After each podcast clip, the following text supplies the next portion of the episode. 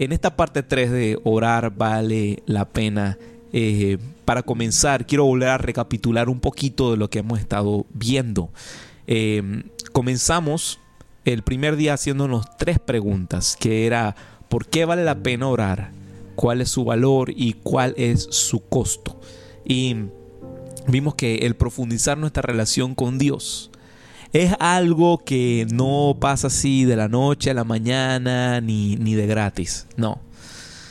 Eh, es algo que hay que ir invirtiendo tiempo y hay que ir trabajando y hay que ir creando ese hábito porque eh, si, no, si no creamos el hábito no es algo que se va a dar así de la noche a la mañana, es algo muy valioso y lo que es muy valioso cuesta trabajarlo y cuesta ganarlo, pero créeme, créeme, créeme, el premio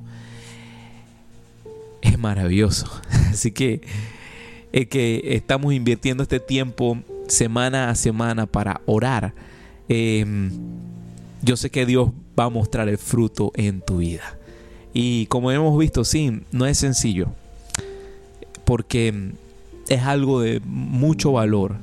Y para poder cultivar algo valioso se requiere tanto de trabajo como de disciplina. Por eso es que hemos tratado siempre de que, ah, bueno, si por X motivo no pudimos estar el martes, bueno, el miércoles, pero que no pase una semana en la que no hayamos podido conectar como familia y orar los unos por los otros. La oración es algo sumamente importante para la vida del creyente, para la vida cristiana. Es parte integral de la vida cristiana.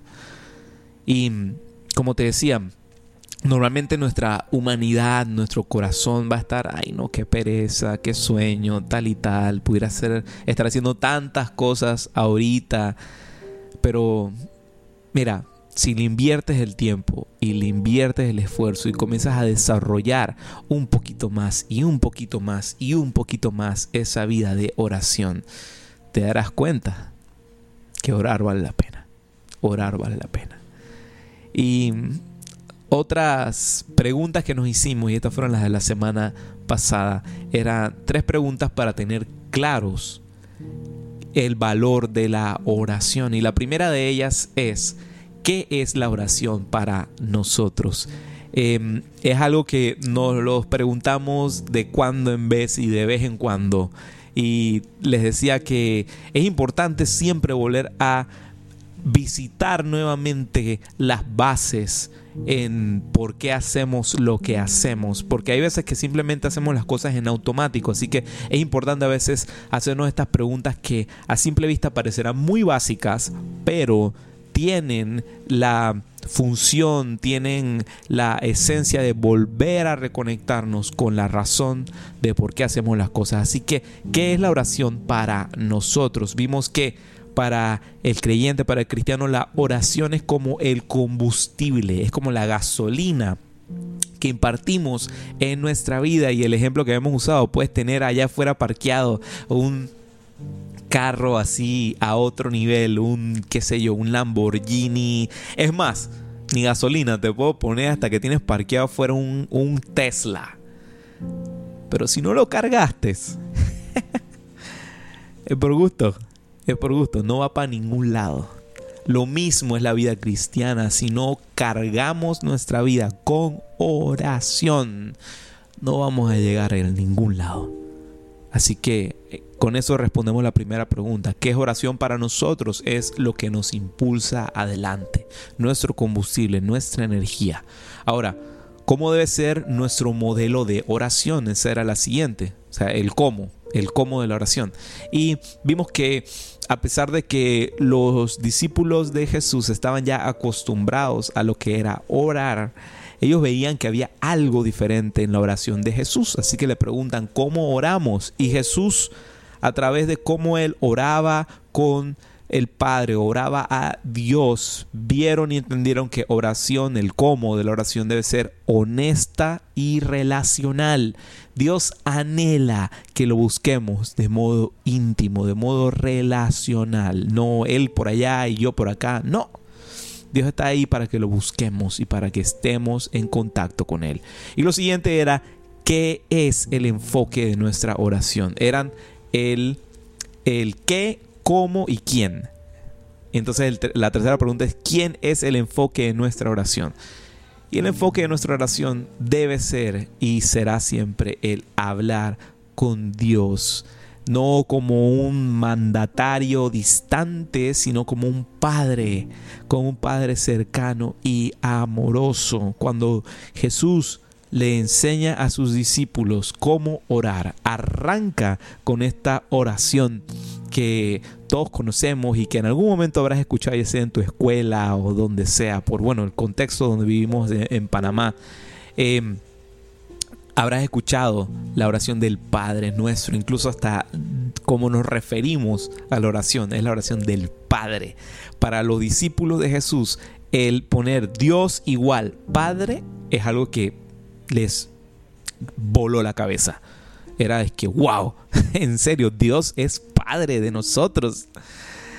Y eso fue algo que revolucionó la manera en cómo oraban los discípulos y por consiguiente nosotros, porque nos abrió el camino a entender que Dios no es solamente un eh, este, Señor eh, del Todopoderoso, sino que también se acerca a nosotros para tener una relación personal de padre a hijo.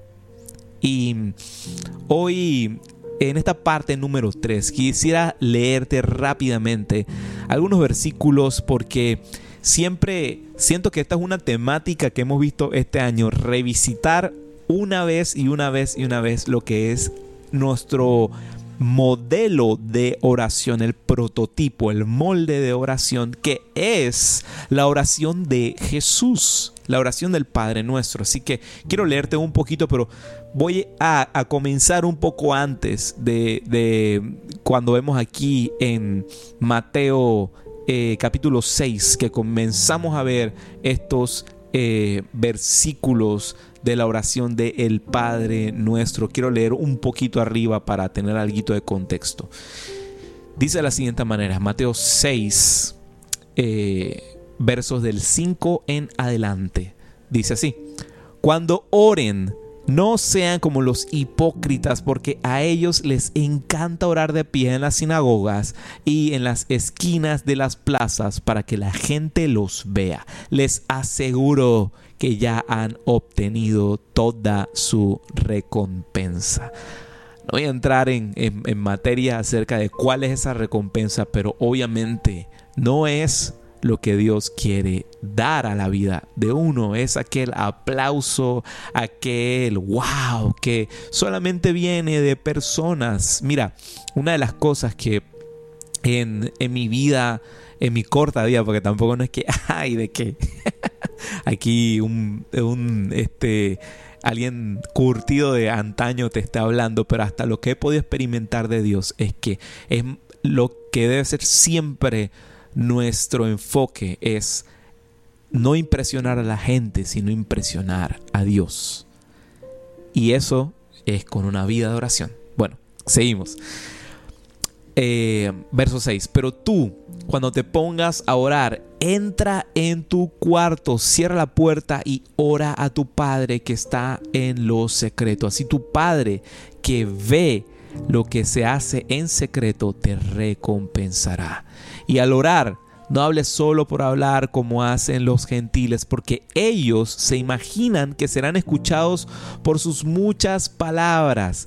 No sean como ellos, que su Padre sabe lo que ustedes necesitan antes de que se lo pidan. Es que cuando Jesús responde a esa pregunta de sus discípulos de cómo orar. Él dice, ustedes deben orar así.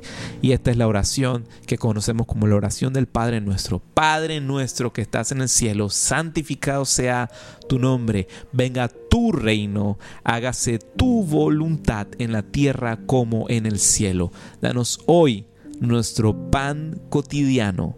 Perdónanos nuestras ofensas, como también nosotros hemos perdonado a nuestros ofensores. Y no nos des caer en tentación, sino líbranos del maligno. Y más para tirarte dos, dos perlas más estos siguientes dos versículos. Porque si perdonan a otros sus ofensas, también los perdonará a ustedes su Padre Celestial. Pero si no perdonan a otros sus ofensas, tampoco su Padre perdonará a ustedes las suyas. Bueno, esta oración Jesús nos enseña muchas cosas. Ya varias veces les he mencionado que la oración del Padre nuestro pudiéramos quedarnos meses enteros analizando cada una de las partes de los fragmentos de esta oración. Pero si pudiera sacarte aquí rápidamente cinco enseñanzas claves de la oración del Padre Nuestro. Lo primero es cómo arranca, cómo inicia esta oración. Dice que número uno, oramos a un Padre íntimo. No oramos a un desconocido, eh, oramos a alguien que es íntimo, que quiere intimar contigo, que quiere acercarse a tu vida. Lo segundo, oramos a solas y de manera íntima. Hey, a nadie, a nadie, a nadie debería ser nuestro enfoque de sorprenderlos con wow, lo, lo super wow que, que, oramos, las palabras todas rimbombantes y adornadas. No, no, no, no, no. Mira, si uno ora de esa manera es porque, créeme, has leído mucha Biblia y ya se te han pegado ahí algunos vosotros. Pero es porque lo, lo, que, lo que has cultivado en los secretos se empieza a manifestar en lo público. Y no, nuestro enfoque no debe ser hacerlo para eh, sorprender a la gente. ¿Qué va? Lo tercero, oramos y pedimos no otra cosa, sino primero que su nombre sea santificado. Antes de pedir cualquier cosa, arrancamos santificando el nombre de Jesús. Y oramos em, también para que el cielo baje a la tierra, para que se haga la voluntad de Dios, así como se hace en el cielo, que se haga aquí en la tierra. Y lo quinto y último, oramos también leyendo la palabra de Dios, pues a través de ella, cuando oramos, cuando leemos la palabra, cuando la meditamos en silencio, Dios nos habla claramente en nuestro corazón. Ah, ha habido veces que me han preguntado, eh, Pastor, ¿cómo así para que Dios te hable? ¿Cómo Dios habla? Y la respuesta termina siendo siempre, bueno, ¿quieres que Dios te hable? Lee tu Biblia. ¿Quieres que Dios te hable eh, audible? Sí, escuchar la voz de Dios. Lee tu Biblia en voz alta. así es, así es. Mira, puedes hacer muchas cosas buenas. Ser súper creativo y llevar adelante eh, un ministerio o proyectos con, con ideas impresionantes, pero si no tienes una vida de oración, posiblemente no estarás santificando el nombre de Dios con lo que estás haciendo. Sé, sé que es duro lo que te estoy diciendo, pero es, es así. Posiblemente estás haciendo cosas que a lo mejor Él nunca te ha pedido.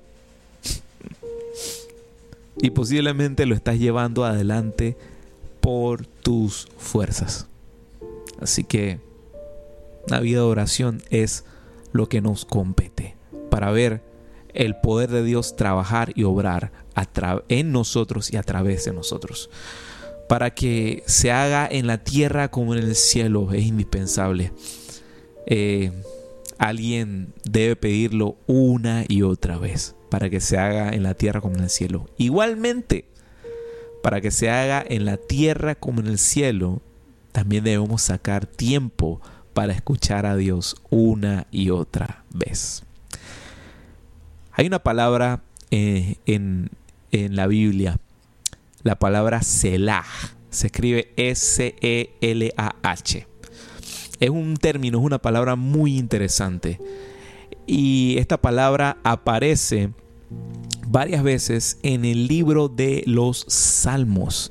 En los Salmos eh, si tienes de repente ahí tu Biblia física, puedes abrirla en Salmos y te toparás con esa palabra en, en alguno de los Salmos, en algunos fragmentos, en mitades, al comienzo de, de Salmos. Y esta palabra es muy interesante porque tiene muchos significados. Acuerden de que em, este, este, esta, esta, eh, este vocablo eh, Em, el, escribir pues en hebreo era...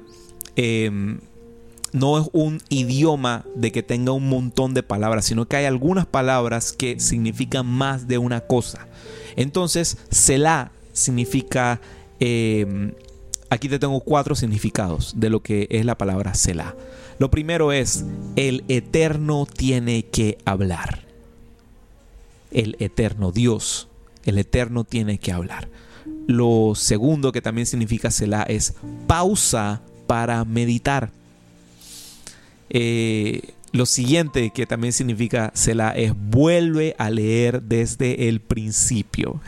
Hay veces cuando está por allá bajito en el Salmo, Selah, vuelve a leer desde el principio. Es como una invitación a volver a leer desde el principio. Y lo cuarto que también significa Selah es descanso. A veces es bueno regalarse un Selah de vez en cuando, ¿verdad? Mira, principalmente en este mes de diciembre, hay veces que corremos tanto, tanto en este mes, tratando de que todas las cosas se den, de cumplir con absolutamente todo, que no nos damos ni siquiera ese momento, ese Selah. Y hoy quizás Dios nos está invitando a que tengamos un Selah. De repente hasta hoy mismo, ten un Selah. Pero, ojo, ese descanso, ese tiempo, mira, mira, mira todo lo que significa.